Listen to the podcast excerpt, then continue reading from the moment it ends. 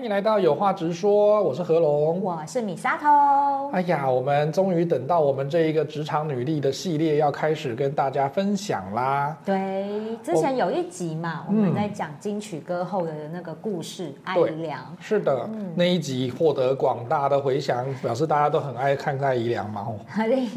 应该是大家心有戚戚焉啦，真的。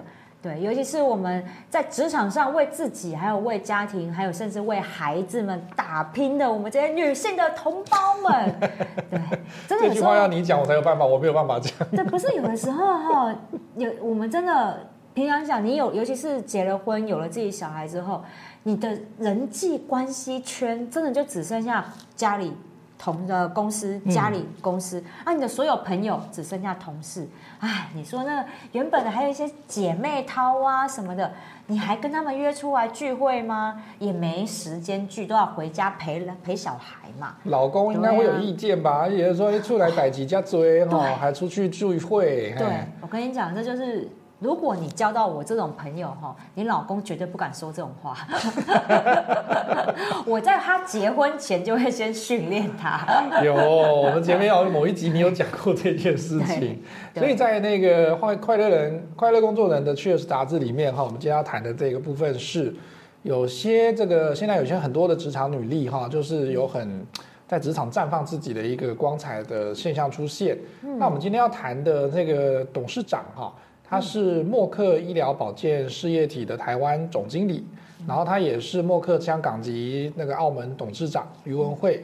余文慧呢，他有几个理念哈，我觉得在现在的这个环境之中，我们要强调职场女力的时候，是一个很好的一个故事哈，很好的代表。所以，我们来看一下哈，他对于说，嗯，我们现在当代的新兴女性呢，她可以怎么样做哈，在家庭事业跟你的这个夫妻关系啦，或者是职场关系上面，是不是都有一些她的故事跟见解可以让我们了解一下的哈？首先，我觉得第一个应该就是大家觉得哈，传统的这种。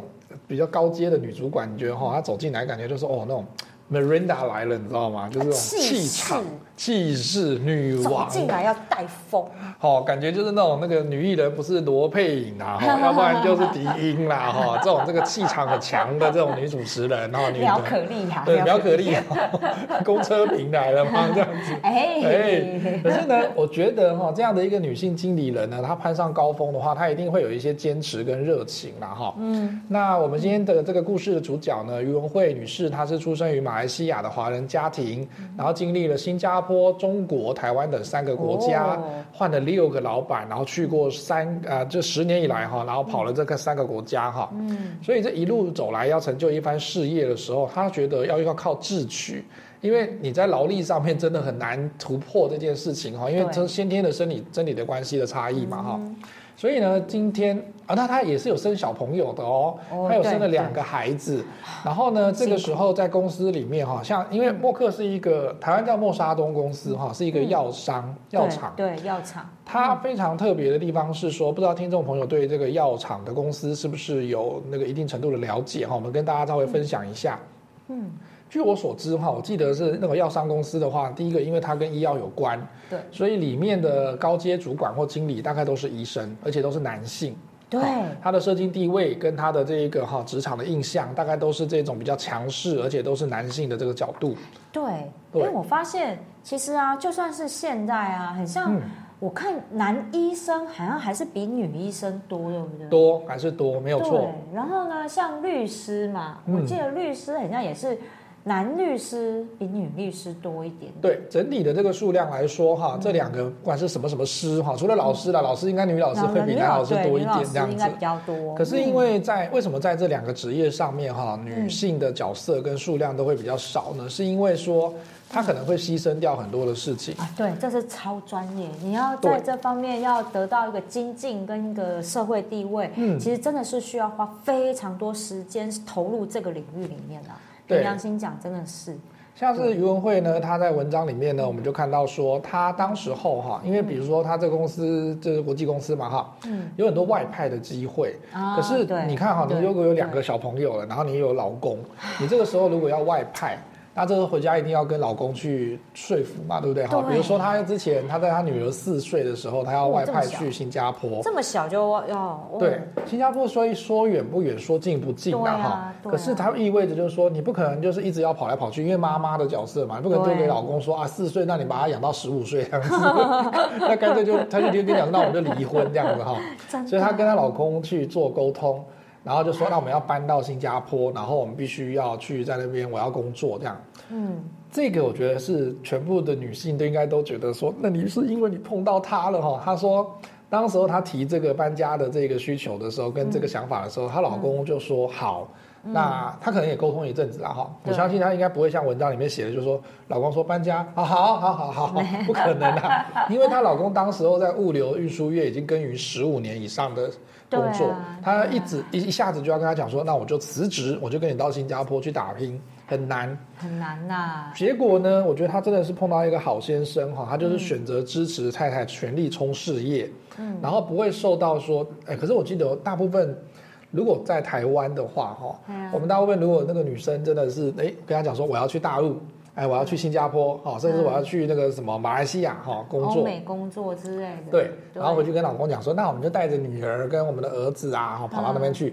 老公通常都会讲说，你是疯了吗？我在这边做了这个十五年了。啊，你你你干嘛要这样子跑掉？啊，妈，小孩需要你啊！啊，你怎么可以这么自私这样子，对不对？对啊。然后就会直接把它压下去哈，因为传统的华人世界的社会是一个男尊女卑的一个价值观的影响。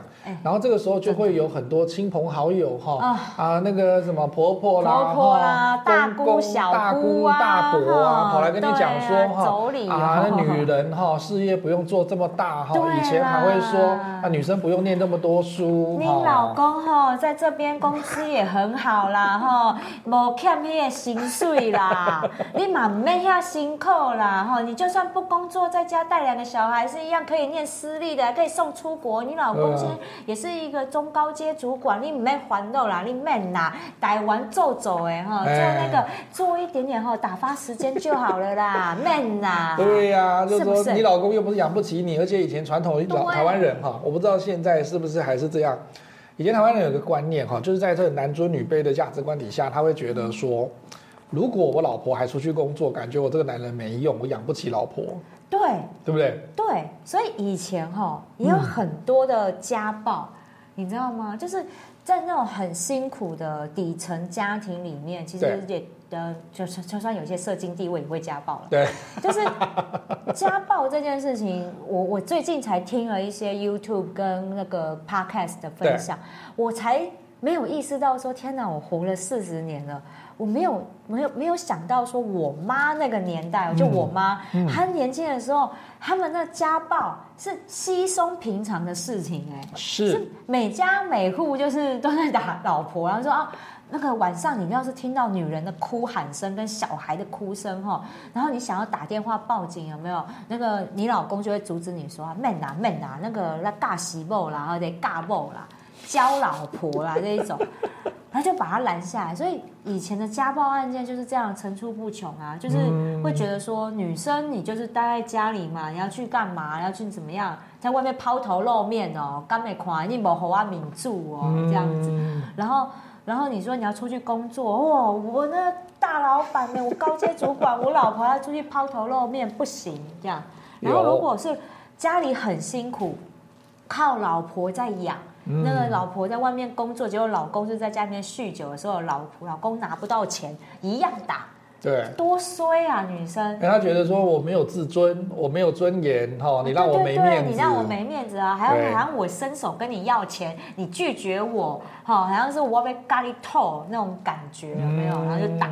我想说，哇塞，原来台湾还有这种时候。我们现在人这样子，其实对过的 真的是，有时候真的没有去了解这些历史，真的是身在福中不知福，因为我们会不知道说，原来女生。在争取两性平权这件事情上面，其实才没几年的事情。是你去看到哈，因为我以前在修性别教育课程的时候，我们就会有去看到这样子的一个性别教育史哈。嗯，以前早期并没有这样的观念，而且甚至像刚刚讲的男尊女卑的状况。对，所以他会视呃家里的男人会视女人为工具，嗯，呃育婴的工具，生小孩的工具哈。然后以前就不是都会有讲一个成语叫相夫教子哦，对，或者是三从四德。四德现在这个年代，你说现在没有，可是我还是有认识的朋友哈，或者是说从事教学人员的这个老师哈，女老师。她还是有出现一个状况哈，像以前我去别的地方这个服务的时候，我们就会发现说，他们很喜欢的搭配，男女生的职业的搭配大概是什么呢？男生大概就是律师、医师哈，或者是那个什么工程师哈，现在大概都是这样子嘛哈。对。他们喜欢娶哪一样的一个女性为对哪一样的职业的女性为老婆呢？医生就是娶护士士，或者是娶那个什么老师啊？对对对，老师以从以前到现在很夯，很多戏都这样拍，有没有？那时代剧都这样拍。对对。工程师为什么娶老师呢？像我有朋友是工程师哈，他们娶老师，然后我才间接知道说，第一个工程师大概都是早上八九点出去哈，假设他。不是说隔天前前天都在公司睡觉这样子哦。如果他是正常上班八九点上班，他可能到十点才会回家，哈，十点十一点才会下班，哈，他那个都是长时间的工作。对。但是他娶一个老师，那如果你这样子的话，你有生小孩的时候，老师三四点下班，哈，那大概有辅导课的大概到四五点，他可以早一点回家带小孩，可以帮忙张罗三餐啊，可以帮忙张罗他们的睡觉啦，那个念书啦，什么之类的。等一下，等一下，听到这里。听到这里，我忍不住，我忍不住了，对不起，我大女人主义好吗？不是，你娶一个老婆来，你用这样的，你你的想法就是哦，他将来生小孩可以帮你带小孩，所以你小孩不是你的吗？你不用帮忙带。嗯，他说我们都上班到九点十点，我想带我也来不及回来啊。我回来时候他们都睡觉。哇，好好的借口哦，好好的借口哦。那我就是小孩叫隔壁老王爸好了啊，是不是？等一下，你的走心了，不是你好不好？小心一点。我跟你讲，我我就有朋友就是就是这样啊。现现实面真的是这样，真的现实面真的就是这样。到现在，就像我这个年纪，我结婚的，我那些身边很多的朋友结婚之后的带小孩的状况。也都是啊，嗯，那个原本说好夫妻要分工嘛，对不对？对。我跟你讲，生完之后分什么工？半夜把男生叫起来帮忙喂小孩，就说好累哦，别加班的，我今天加班啊，啊，奇怪了啊，我是不用上班的哦，我坐月子，我不舒服哎，我帮你那边生小孩啊，痛的要死，然后你呢，生完。然后也没有让我去那个坐月子中心啊，然后我在家里面坐月子的时候，哎，反正你又不用上班，你就起来喂。嗯，我就我朋友跟我诉苦的时候，我就是说他电话给我，对，弄啊，你懂吗？也是对啦，那很有时候家务事很难管，但是我觉得就是这是要沟通的事情，反正我都很熟，我就忍不住念他一下，我就说啊，所以是现在是怎么样？我说他还在坐月子，不能体谅一下嘛？对，小孩你也知道吵。啊，你吵还要生？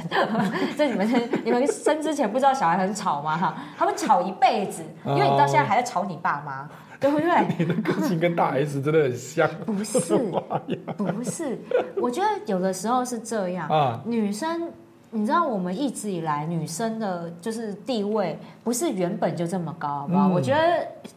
我就叫讲中国历史，中国历史女代那个女性意识最高就只有武则天那时候吧。唐朝女皇，噔噔噔噔，武则天，还这样。硬要硬要泄露你自己的年龄啊！我这首歌不会唱哦。我们认识潘迎紫有什么关系呢？小时候的偶像哎。潘姐最近又出来。啊，对，我知道又要演，七八十岁。不是啊，就是你知道，我们一直以来其实我们都是一个父系社会的一个概念，我们不像日本，日本曾经还有好。好几次的女性呃女系社会哈母系社会这样，所以他们在男女发展上面的比较还算比较好一点点，虽然还是有女性意识比较低的时候嗯，但是他们我们相对于我们来讲，我们是一直都很低。对对，其实现在我觉得也没有高多少，你知道吗？但比二三十年前动不动家暴来的好啊。现在你也没有不见得家暴有少哦，只是说是就是可以告而已啊，我可以检举而已啊，然后那个真的就会来。哎，他们那个时候那个年代，你知道那那个年代的家暴，是连警察来都说那是你们的家务事。对，就是、以前是这样。真的就是你去报警，你就被打的，被老公打到全身是血，你逃到警察局跟警察讲温安搞我爬，他干安呢？警察都还是跟你讲说，那是应当为家务事，我们不会管。因为警察是男的啊。以前女警比较少嘛。可是哈，我必须讲。我们两个因为现在在北部生活，所以我们大概都会看到北部大概新兴女性跟她强调她的权益，只懂得说有什么样的保护她的方式。对。可是我必须讲哈，就像我们的前面某一集讲的一样，有些人哈，就是他明明知道这件事情不对，或者是他不了解这个事情，他还是不会问，他也是不会帮自己去啊争取。就像有一些哈。嗯。啊、呃，像是刚刚讲的那个男尊女卑这件事情，或家暴这件事情，嗯、我相信现在还是有很多哈，因为这样子他求职，他有需求，可是他却被压抑的状况哈，就变成说他他要为家庭妥协，然后为那个自己的家庭然后来做牺牲的这个角度，对，他会被说服，他会觉得说没关系，那我就来带小孩，然后成就丈夫的成那个成功功成名就这样子，可是。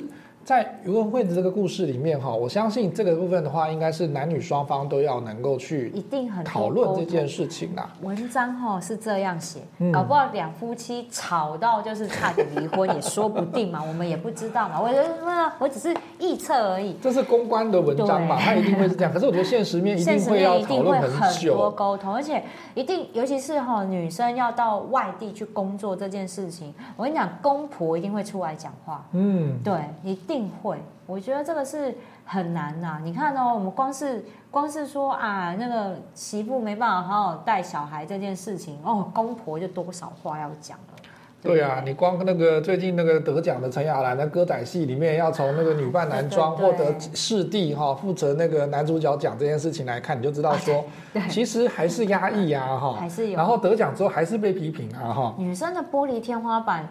有啦，我们有慢慢的随着我们大家的女性意识抬头，有慢慢的往上抬高，但不代表它不存在，它还是存在。你看，我们像在职场上，好了，嗯、你看哦，像我们今天讲的这一位于女士，嗯、她在要要这个生计产业少见，然后注意哦，用少见的女总。嗯，女总经理嘛，对，女总经理用少见这两个字。如果今天是男生的话，我们会用少见这两个字吗？不会啊，不会。对啊，普遍嘛，对不对？对。所以也就是说，女生在升迁管道上面，其实一直以来都很难。嗯。也就是女生很可怜啊，卡在结婚之后就会被要求这些东西啊。奇怪了，为什么女结婚之后我们不能有那个经济独立吗？对不对？嗯。我现在都跟我一些真的创业的朋友，就女生朋友，哦，还有一些经济。状况哈，现在就在职场上面事业有成的女生朋友，我都跟他们讲一句话。对，我说你们现在有钱，对不对？嗯，赶快结婚前先买房子。你买起来之后，我跟你讲，以后结婚离婚了之后，那房子不会拿出来分呐。对对，因为那名字是你的啊。对啊，所以啊，你你你要你们之后婚后你们两个人要再买房子，那是你们婚后的事情。对，但是你结婚前。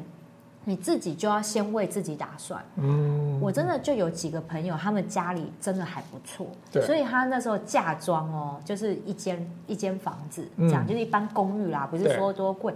拜托，那二十几年前的那个老旧公寓 还是比较划算。对啊，对啊，公设比低呀。对啊，那那那时候哎。你的结婚，你有个嫁妆哎，你是有一个房子嫁妆的，我就有地位啊。我就算在家带孩子，我有钱啊，我不用跟老公伸手拿钱，我有一个那个出租的房子，我就可以有那个租金收入，我干嘛看你的脸色？嗯，对不对？所以有的时候我懂，结婚后，相信大家在办公室、茶水间这种夫妻之间的那种。沟通一定大家都听过这样各家的八卦，或者是家家难本一一本难念的经啦。但是女性的天花板在哪里？一直都在。嗯，虽然我们现在结婚说不用像以前哈，有的那个婆婆还会要求说哦。家里面的男生哈，全部吃完饭之后，媳妇才可以上桌，女人才可以上桌，还不是媳妇嘞。我以前媳妇，我以前小时候的时候，我阿妈是这样讲的，哎，不是阿妈还是阿公，就对对。哦，第一个是男人不进厨房的。哦，有有听过。第一个是男人不进厨房的，有厨进厨房是女人的事。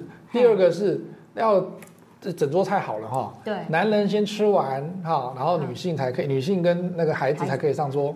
真的是很莫名其妙哎！他他的用意是说，男人在外面工作，因为农业时代嘛，外面在工作，然后所以他会回来要先吃，嗯、然后吃完之后才是女性这样。哦，好了，我觉得这跟家庭教育也有关系，因为我们家啦，然后我们家、嗯、我不管是我妈妈那边还是我爸爸那边哈，那个。女性意识比较高一点，对，所以我姑姑啊、阿姨们都很强势，对，看我就知道两边家族遗传。所以你知道吗？我很我很委屈、啊，我懂，我懂，辛苦了，辛苦了。但是，但是我真的觉得说，呃，现在女生，我觉得有的时候还是要为自己着想。其实一直以来啦，一直以来，女生女性意识为什么会在全世界一直在推动？不管像我们离我们比较近的，就是之前的 Me Too 嘛，对，对不对？那那就是讲我们女生还是要对自己的身体要有完全的自主权这件事情。那我觉得就算在职场上面，你看像这样的外派机会，你知道外派机会，你不意识的就是你有这个机会，我可以到各国去历练，然后同时我有这样的资历之后，我的薪水、我的这些那个社经地位，我都会提高。嗯，我要不要？但是两个孩子，哎哎，那女儿才四岁，那么小，年纪这么小，那我要怎么办？我要怎么取舍？我猜测哈，因为第一个这个渔文会董呃总经理是一个马来西亚人，嗯、所以他们可能第一个在文化上面哈跟想法上面也不太一样。啊、第二个是，我觉得文章里面没有谈到的是说，有可能他也是劝先生说，你在这个台湾这个工作已经做了十五年，那你有可能到新加坡去。见一见世面，去换一个方式，然后而且到过真的也有找到一个好的工作，然后他们才一起过去，而且也在考虑到说，可能让女儿或者是他两个孩子到那边可以有一个不同的教育的机会。对，我在猜想一定是全部都谈好了，然后呢，所以他才文章来讲说，你要以家庭的福祉为优先。因为他讲的是说，不是说哦，我如果老公厉害，然后老婆就牺牲；老婆厉害，老公就牺牲。不是，他不是要叫你叫你呈现说有一个人一定得牺牲或妥协，而是说你要用家庭的一个整体的福祉来考量。你要让家庭有好的财务跟生活品质，这才是你整个家庭里面在职场上的时候要选择说到底要去哪里工作，或者是到底要怎么样去取舍。的状况哈，所以这就是哦，这是谈过的。我觉得这个这样的话讲起来，我觉得应该是这样讲。嗯，没有两个人今天没有没有所谓的牺牲这件事情。对，今天不是说啊，老公就牺牲掉，哦啊，放弃在台湾的高薪的工作，跟我到新加坡。不是的，是两个人讨论过后，OK，我们有更好的机会，都做好了安排，嗯、我们一起去这么做，没有所谓的牺牲。嗯，但是在台湾的很多女性就会觉得说，你你光是在结婚前两个人在讨论结婚的这件事情的时候，哎，你会发现自己要很像要牺牲某些事情。对，对，你看像我身边哦，我已经算是时代新女性了，我们这三四十、三四十岁左右的这个女性。哎，很多啊！结婚后第一件牺牲的事情是什么？是友谊耶！啊，不能出来聚会，就刚才你刚刚讲的一样。少，啊、你怎么会出来？尤其有孩子之后更少嘛。对，我跟你讲，有孩子之后，基本上这朋友我就是哎，脸书相见而已。变脸友。对啊，变脸友了。真的，就除非他们孩子又大到说可以带出来一起吃饭那一种，哦，就是就是这样，不然就是办以后就办同学会。那我多久没办同学会？我说啊，同学会要办在亲子餐厅，对不对？所以你看哦，我们我们女生就是母性，我觉得这是一个母性，因为毕竟我们是生育孩子的那一个人，对，所以孩子从我们自己身体里面生出来了之后，我们一定是爱他，会很在乎他。嗯，那我们。很自然的，在所有的呃排序上面，永远都孩子排第一。对对，然后爱人排第二，就是这样。嗯、工作排到第三，所以我相信啦，如果说像其他人拥有像于女士她这样的机会的时候，搞不好真的绝大部分都会说我放弃，因为我的孩子还小，我要陪我的孩子。对，你信不信大部分都是这样子啊。不过，我觉得用刚刚这边刘文会讲的这个概念来说哈，如果是以家庭的福祉为优先的话，不管是谁去冲哈，或者是谁，嗯、就他没有说谁牺牲啊，但是说一定会有一个人冲很前面，一个人稍微在后面再再跟着这样子。后勤补给呀。我觉得他都会一定都会考虑到说，第一个你也要考虑到对方的感受啦哈，嗯、因为也人这总是有尊严的嘛，你不能说你今天、啊、像我有的朋友哈，他那个比如说就像我刚刚讲工程师配老师这种角色。他就会强迫他老婆说，比如说他老婆要生小孩了，然后生出来之后要有人带嘛，对不对？嗯、他就跟他老婆讲说，你就辞职在家，或者是留职停薪在家。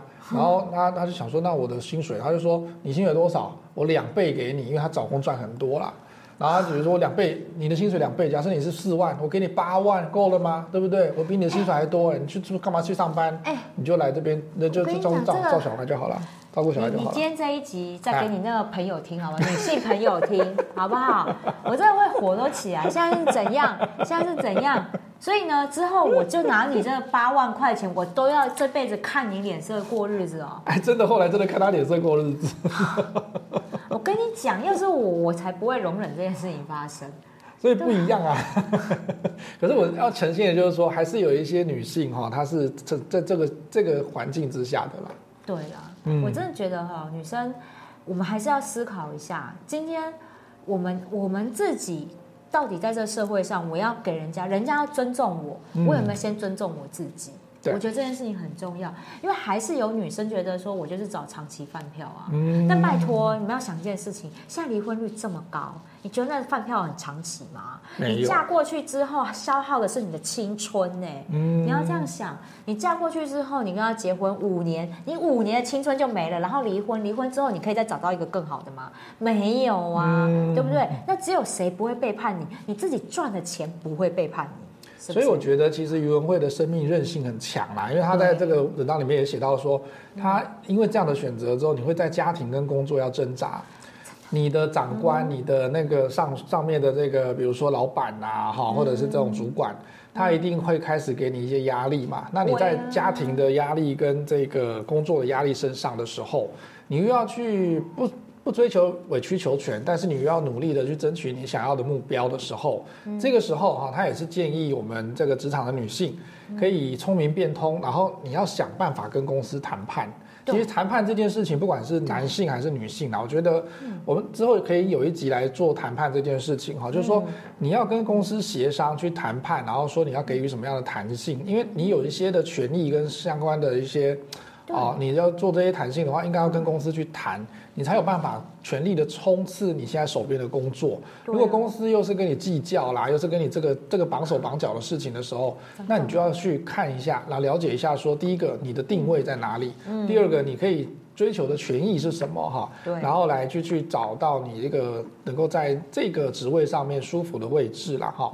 那他刚才也谈到，就是说，可是我们有些时候哈，比如说我们换到不同的职场的环境的时候。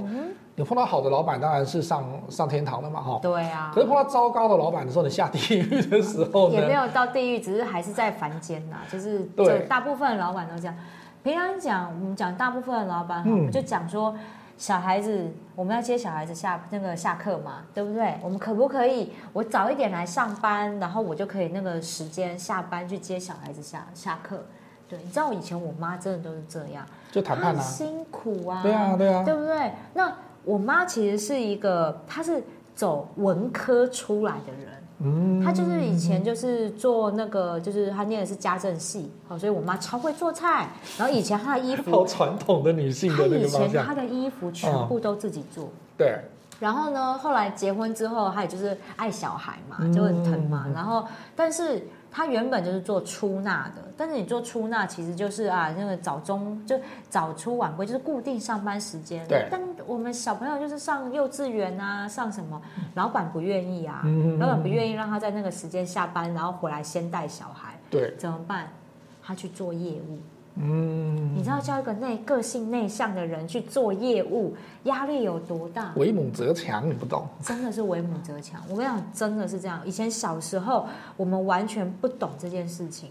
我就没有，我那时候完全也没有意识到说，哇，我妈其实为了要照顾孩子，为了照顾这个家庭，但是同时也不能少了一份收入嘛，嗯、对，所以呢，她就是做了这样改变，然后她就会觉得说，其实跟她个性很不合，对，她上班也上的不愉快，对，但是为了那个业务单位的上下班时间比较弹性，为了这一点而已，她去做这样的改变，因为这样她才能照顾到家庭，对，她才能照顾到我们。所以后来我长大之后，我意识到这件事情，我了解到这件事情的时候，我还觉得说，真的有了，就是女生在有了家庭，你又要兼顾职场跟工作的时候，是多么辛苦的一件事情。不过这个真的要主管愿意啦，主动沟跟他沟通啦，或者是你自己去跟主管沟通，然后定义说你在公司的价值，然后你要把工作做好，这样子，那就不会影响到，然后能够调整的话，第一个我觉得也要主管的那个智慧跟他的。这种难，我跟你讲，我觉得难呐，真的难，因为我觉得男老板，如果那是老 Coco 的男老板，我问你啦，你光是哈要请一个什么育婴假，然后就会搞不好就会谁谁凉说，那我就说嘛，那女生就是 就是请了，然后如果是你临时请假有没有？他就说啊，女人嘛，就是要照顾啊，什么又那小孩子发烧，早上一通电话来说，不好意思，我今天要请假，我孩子发烧，我要那个带他去看医生。啊，老板就会碎念两句啊，就说那干脆就在家里面带小孩就好了，带小孩就好啦，对不对？啊，给老公养就好啦。啊对啊，啊，呀请育婴假，啊，你干脆其实就就离职嘛，就好好顾小孩嘛。嗯、啊，结婚了，结婚恭喜你要生小孩吗？哈、嗯，对，要你那么快，你那么快生吗？我跟你讲，都看过啊。有男的，我跟你讲，有些有些真的，我觉得男生也要想换个角度想。今天你娶老婆，你希望你老婆在职场上被这样对待吗？如果你真的很厉害，那你想想看，你如果你未来你女儿，然后你的或者是你的你的姐妹去外面职场上面被这样考试，你会开心吗？嗯，对不对？换将心比心嘛，就是我们女生就就传统下来到现在，我们也想要做出改变。那你们男生没办法，你们两个你们男生喂个奶。就是那边，他拍打嗝有没有？我跟你讲，我看过一堆我男生朋友抱着那婴儿拍打嗝，我就跟他讲说，你不要把他婴那个肋那个肋骨给拍断，好不好？拍那么用力，对不对？男生的手劲比较大一点。对啊，那真的是这样。你看他抱小孩的姿势，我一心想说你很少练习哦。对啊，就是你我，我们也是第一次生啊，不然生好几遍哦。所以就是互相，我觉得真的是互相。对对啊，那真的啊，你你能够说，你看，光是现在两个人结婚，压力就这么大了。那就生小孩之后，女生连工作都不保的时候，谁要生？你告诉我，哎，现在你知道，我最近遇到一堆。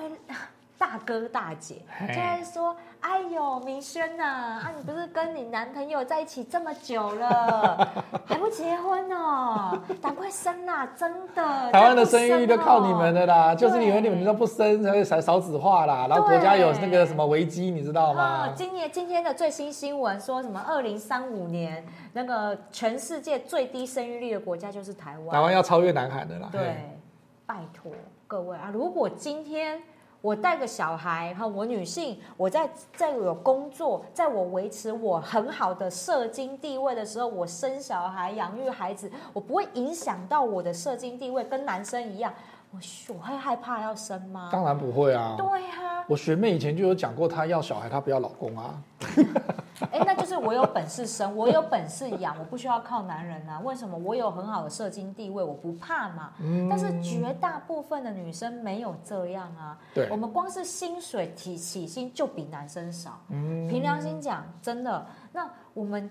在生育的时候得到的帮助就比男生少。嗯，你说虽然说现在有什么育婴假啊、育婴补贴，要不是政府在那边强制的推行，以前哪得请啊？我跟你讲，到现在还是有一些小企业不给员工请育婴假的啦，你用自己的年假请啦。对啊，对不对？他强迫你啦。嘿呀，啊老那个那个老板都已经这样讲了，说哎呦你要请育婴假哦哦。啊，人家育婴留停哦，哦啊，真的是个工作哦，你、欸、你敢吗？对啊，后来搞不好回来之后工作就被人家取代啦。我跟你讲会，我跟你讲这个人资超多手法可以，就是你知道操作的。吓我一跳，我以为他讲什么操作。OK，好好好好，就可以安排，然后呢，以公司利益为考量的安排。所以今天我觉得你要研究说台湾的低生育率这件事情，我觉得太多面向，还包含薪资的面向，也都可以讨论。这太多面向了，但是我觉得女生害怕生这件事情，也是、嗯、也是主因呐、啊。因为第一个，如果你在年轻的时候就生的话，可能你就是在冲事业的时候嘛。然后呢，你碰到的困难又这么多，然后你又被家庭跟那个育婴这件育儿这件事情绑住，因为他男生又把他丢给他嘛，哈。所以这个情况之下，谁敢生？再来就是现在高房价嘛。听说您最最近哈之后哈，开始要负担这个房贷了。真的。你就知道那个压力有很大嘛，哈。所以你在高房价啦、工作跟家庭这个但难以兼顾的多重复杂的因素之下的话，谁要生？谁生？怎么生？哎。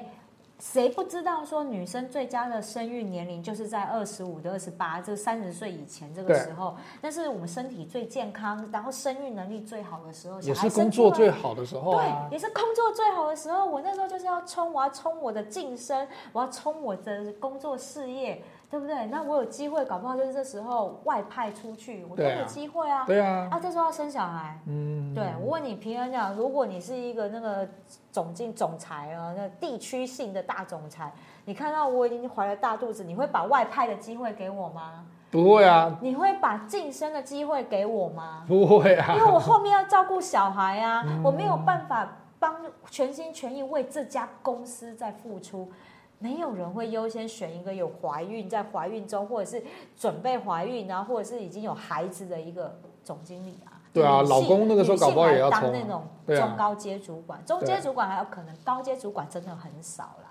嗯，对，除非她老公真的愿意去，就给她支持，然后帮助她啦。对，重哦，真的很难。我老公会答应说，我生完之后马上回来工作，他带小孩，你把这机会给我，有可能吗？很难。所以你看哈，我就之前讲过，说我认识的一个姐姐也是这样子哈。当年她就是她的那个老板就跟她讲说，你就你小孩还这么小，没有关系，小孩子那个成长哈，他很快就会那个习惯的啦哈。啊，你就跟着我出去，以后你就从副总变总经理，只要再给我三年，你就真变总经理的，我就答应你一定会升总经理的嘛。你就跟着我们去美国哈，然后去这边磨练一下，外派一下这样子。可是后来哈，你看多数的妈妈，如果她今天像有一些。嗯，现在的这个离婚率又很高哈。对啊。那如果他又刚好是带着两个小孩的，或带着一个小孩的妈妈，那这个时候你跟他讲说，我丢给我的那个那个妈妈，就是我的那个娘家，娘家带，然后叫他去带三年，然后之后你就去冲事业，你看哪个妈妈能够做这个事情？很难呐、啊。哎，就是婆家也有话可以讲啊，反正。我女性女性哈，真的在职场上面辛苦的事情真的非常多。我觉得之后我们女力职场这个系列，我们会再邀请更多的人来谈这件事情，就是更多女性来谈这件事情，不会只有我一言堂，你放心。对，听完好像整集我就会骂男生这样子。我觉得我后面很多剑这样子，狼牙棒都在这里。有没有把那个狼牙棒出来走？有没有？我因为我会觉得说，我。这女性意识的这件事情，我会觉得是不是只有一代人的责任？不会是说啊，我们现在就是啊，前面的人可能就是我们有很多女性前辈帮我们打下了很多基础，包含了就是推动那个家暴防治啊，好，然后呢，女性参政权啊，然后呢，像现在的跟骚法啊，这些很多很多女权主义运动都在推广这件事情，都在推动我们女性的。玻璃天花板，在往上抬，再往上抬。嗯，但是我们现在能做的，因为他们人数很少，就是推动这件事情的人数毕竟还是少数，他也只能往上抬，没有办法打破。那什么时候可以打破？真的就是我们大家每一个女生都有这样的意识的时候，才有办法真正打破。对，所以其实低生育率的话，也不只是说女性不婚，或者是大家都不结婚，然后不生小孩的问题啦，而是说，其实你在现在这个环境的话，大家都觉得说，我的那个经济基础跟我的环境都没有改善的时候，我就会延迟这样子的一个选择。真的。所以当你晚婚的时候，你就一定影响生育啊。我跟你讲，哎，这是我这几年发现的事情，因为我妈超晚婚，我爸妈很晚婚，她到三十五岁才生我。你要想。三十几年前那个社会，就二十二岁就已经结婚带第一个孩子，差不多。我妈到三十二，到三十五才生我，然后三十八快三十九才生我弟。高龄产妇，高龄产妇那时候真的很少见的，嗯、但是现在我朋友很多啊。刚结婚了也是啊，就是现在才要生第一个小孩的也、啊，差不多都是三十几，都三十几岁才生。然后你这段时间，你光是忙事业，哪有空？然后身体状况也不好。对，真的，我我好几个朋友，就是光怀第一胎就超辛苦，而且你生出来之后还要带，然后你的体力又不像二十几岁生的时候的那个体力这么好。对啊，累死！真的，我光看他们都觉得不要不要不要，我不要我不要。我不要，我真的宁可，如果我真的来，我真的想要养小孩，我会选择就是去领养，因为我会觉得说，有人想要生，有人生不出来，有人不想要生就拼命生又带不出来，对，然后又教不好，那又是另外一个议题了，有没有？家教这件事情又是另外一个议题，对，就是我会觉得是说那。不是今天生育率这件事情不是一个很那么单纯的原因，就哦某一个原因，然后造成了低生育率这么简单，没有，它是整个社会问题，它是社会问题。那社会问题就有太多面向去导致这样的一个结果。嗯，对，所以如果说你今天要说服女性，你现在公公婆婆你还在说，哎，温刀温干。独子呢？我们家一脉单传，你嫁进来还不给我生，对不对？而且要个儿子，对，生女儿是不是？再继续再接再厉。我跟你讲，我真的就有朋友生四个，第四个才是儿子，压力太大了吧？压力超大，她老公只是就是她老公的薪水要担负担他们一家六口人，然后他只是一个公职人员，还不是很高阶的那一种，就是普通的公职人员。嗯，你说这多辛苦啊，对不对？实在是。他从结婚到现在都没有出国过，他人生到现在都没有出国过。嗯，对，就全部都是带小孩。这真的就是牺牲了嘛，对不对？真的是牺牲啊，真的是牺牲啊！你跟他，他哪有什么话题可以跟他聊？他的人生就是只有小孩而已，所以你跟他讲，他也只能讲他小孩。然后我跟他聊天就，哦，对，辛苦。那小孩 不失礼貌的微笑。对，所以这个时候我又觉得要回到《淑女养成记》里面那个阿妈那个最后那句话了嘛，她做了一辈子的那个李晨月英嘛，对，然后做了一辈子的陈妈妈嘛，哈，啊，可是问题啊，陈李月英了哈，真的是一辈子陈妈妈。可是我觉得呢，就女性还是有她的自觉跟她的那个想法跟自主权在啦，哈。对。所以你今天让她对家庭这个牺牲付出这个部分的话，我相信，呃，不是只有女性。如果你今天真的要选择的是一种牺牲，哈，或者是一种这个两个人的经营的方式，谁去做，然后谁来做另外一个角色，我觉得这个部分在今天的这一个。呃，默克哈这样的一个渔工会总经理的这个故事里面是应该讲到，就是说她比较没有谈到说她老公的角色啦。可是我相信她老公应该是在幕后哈有支持她，然后呢就是有谈过。就跟我们上一次在肖爸的那个访谈里面一样嘛，哈、嗯，对对对，开玩笑，那买 D N 八 B N W 那么容易，然后就是要就要，然后还跟他在讲说扬言要离婚，啊，我觉得那个背后的那个女性比较伟大一点。肖肖妈，肖妈比较厉害，肖妈比较厉害，比较厉害。我们应该安排一下，有没有机会？对，萧爸那个你你你你在门口外面听，肖妈跟我们聊。我觉得还有一个方面就是让双方都了解对方。对。对，然后他就知道是说，哎，你去，你一定可以帮助到家里面做到什么样子的一个方向，好，财务啦，或者是生活生活品质，如果是对整个家庭都好，那我相信先生在这个方面会支会支持。肖爸那个方式也是一样，我相信肖妈一定对他是非常的了解，知道这个是男人的一个赌注，然后他就愿意说，因为我深爱这个男人的话，我就会愿意陪他。一起去面对这件事情，可是肖爸那个时候也有讲，他不是完全的就是任性，就说老子就是要 B N W 不买对不对，他还是有个停损点啦，就是说如果前面三个月哈我还是缴不出来，哇，我就乖乖的去找一个工作把 B N W 卖掉这样子。对，然后从此之后就不开 B N W。对，我相信这个部分他应该也有跟肖妈有谈过啦，一定有。然后他们两个就是人生有些时候需要孤注一掷跟那个背水一战。然后你才能够把你自己的潜能跟这个生存的这种韧性哦，嗯，那个生命的韧性可以展现出来。所以我相信他们这个两个，不管是肖巴的故事哈，还是余文辉总经理的故事一样，他们都展现了一件事情，就是说。你们是以家庭的一个福祉为依归，对，然后怎么样的做法可以让家庭里面有好的财务跟生活品质，而且呢是两个人一起。不是说有的人去到别的地方哈，然后成立一个公司哈，然后呢跟那个就是好像感觉他没有家庭一样，然后放老婆呢或者放老公在家里面照顾几个小孩，然后到外面就说因为我在我在我在工作哈，所以我就然后呢他回来就跟他讲说什么哎那就是我很忙啊，所以你就是要接受这个事实啊，是不是？所以我跟你讲，我之前呢就是有一些大男人主义的，我朋友和他们老公是大男人主义，对，就找了一部片子给他们看。啊，就有一个爸爸，啊，就是他就拍 YouTube 影片还是写文章，我有点忘了。然后他就是说，我老婆就在家里面当家庭主妇，到底有什么累的？每天回到家就是家事也都没做好，然后也没有准备好晚餐，然后我回到家还要听他那边骂小孩、哄小孩，叭叭叭，我还要自己想办法弄饭吃。好，我就不知道家庭主妇忙什么，所以我今天就来实验一下，到底家庭主妇有多忙。嗯，我跟你讲，他那个文章还是那影片。拍完之后，他说：“对，家庭主妇真的很累。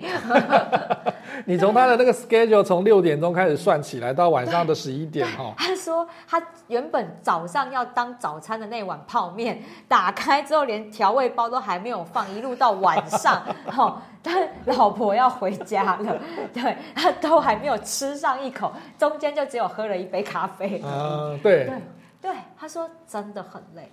所以我觉得男生女生，我觉得我们要有个认知，就是其实我们要结婚啦，就是那是两个人跟两个家族的事情。所以我一直不敢结婚，就是这样。怎么办？我就是在降低，继续降低生育率。你这一集这样结就结尾，这样有说服力吗？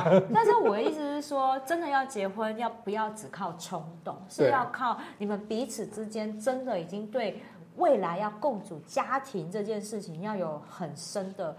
共识还有认知，因为我觉得如果只是靠爱哈，结不了婚，那婚姻真的不长久。结婚经营婚姻这件事情，我们要贫贱夫妻百事哀。真的只靠真爱哈，那不爱又爱发不了电，真的 有点扯远了，这位小姐。所以就是我觉得，就是所有事情都是要有讨论，然后都要达成共识。嗯、你们真的对经营这个家有共识了之后，你再去结婚，你们之后才会家和万事兴。嗯，对啊。我们之后还有一个访谈的节目哈，我们请到一个也是职场的女性。然后来谈一谈，说，哎，在以前开始哈，他有雄心壮志在做那个他的工作的时候，他的想法是什么？然后他后来，哦，他真的很对，他后来，然后在婚后面临的挑战哈，或者是他在呃那个时候刚好他也是那个工作的这个高峰，对，他已经快要做到总经理的状况之下呢，然后后来他也发生了一些哈影响他人生的事情。我相信他的故事呢，我们也邀请他很久哈，我们相信他的故事。可以在这个我们听完今天的这一集于文辉总呃总经理他的这个故事之后哈，虽然说那个因为像这样的公关的文章，他写的内容的那个哎细节度比较少了哈，他当然还是以一个政策面跟整个公关的这个角色来去出发的，所以写的比较正向一点。可是我们希望说哈，就像我们现在在之前肖爸那一集开始做“职能有话说”这样的一个系列，我希望可以借由第一线哈这样子的一个有经验而且有愿景的这些职场人士，然后来分享一下他们一些不同的甘苦谈，或者是他的一些人生智慧。再让这样的一个那个 podcast 节目的一个制作方式，可以把这些经验都传承下去。真的，虽然说我们的时代背景跟我们的那个知识的内容不见得一样，对，可是我相信哈，有一些人生的价值跟职场的智慧，在不同的时代哈，不管你是九零后、零零后，还是说你是男性、女性。都可以在他们这些故事跟我们的节目里面获得一些养分。嗯，那最后呢，我就用余文慧董那个总经理这边，他希望说每个女性在职场上面都可以有机会绽放自己的光芒。嗯，然后她最后这句话，我觉得也蛮有意义的。嗯，你要能够做到 healthy women, healthy economy。有这有那个，她这个 healthy 还不只是说你的身体健康而已，身心灵都健康，我们才会有一个比较健全的经济的环境，然后也会有才比较比较健全的社会，也可以改善我们的低生育率的状况。所以女性是非常伟大 的，希望大家喜欢今天职场女力的这个系列。今天的节目呢，我们也会在公布的时候呢，会贴在我们的 LinkedIn 领英上面哈。我们现在有有话直说的领英，我们在脸书跟我们的 IG 都可以搜寻到有话直说，欢迎大家上去给我们点赞，也可以按分享。希望呢，今天的节目你会喜欢。有话直说，我们下次见喽，拜拜。拜拜。